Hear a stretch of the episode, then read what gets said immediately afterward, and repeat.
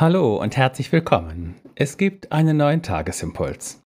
Und die Losung dafür steht in Jesaja 29. So spricht der Herr: Ich werde an diesem Volk weiterhin wundersam handeln, wundersam und überraschend. Und die Weisheit seiner Weisen wird zunichte werden, und der Verstand seiner Verständigen wird sich verstecken.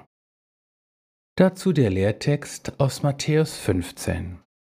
Das Volk verwunderte sich, als sie sahen, dass die Stummen redeten, die Verkrüppelten gesund waren, die Lahmen gingen und die Blinden sahen, und sie priesen den Gott Israels.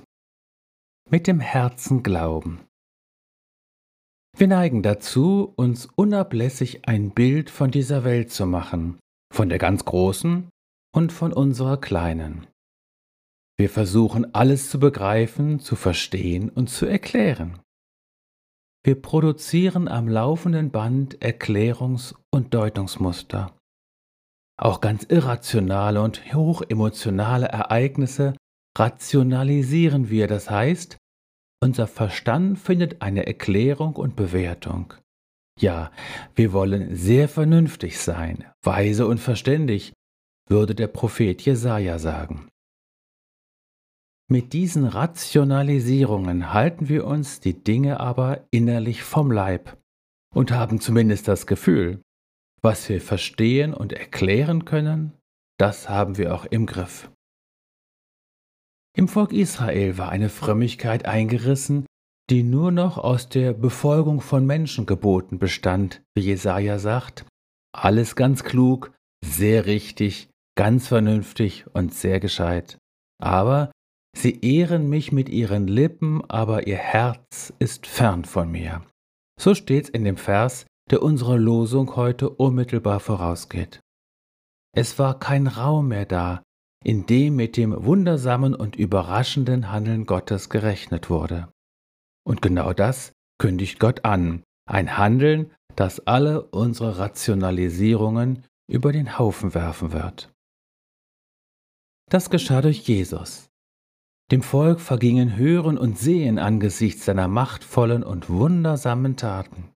Doch das passte nicht in das so überaus schlaue Deutungsmuster der Pharisäer und Schriftgelehrten. Jesus passte nicht in die Schablone. Darum musste er schlussendlich sterben. Mit dem Herzen glauben, das bedeutet nicht in erster Linie einen emotionalen Glauben, sondern einen ganzheitlichen Glauben, der eben auch das Unerklärliche, Unverstehbare, Wundersame und sämtliche Horizonte übersteigende Handeln Gottes mit einschließt.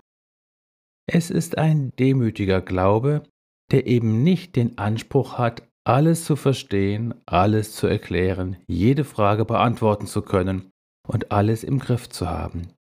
Es ist ein offener Glaube, der eben nicht für jeden Topf den Deckel, jede Frage die Antwort und auf jedes Ereignis die Erklärung parat hat.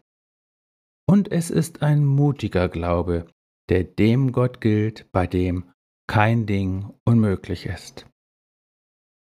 In Jesus bist du gesegnet mit dem weiten Horizont des Reiches Gottes.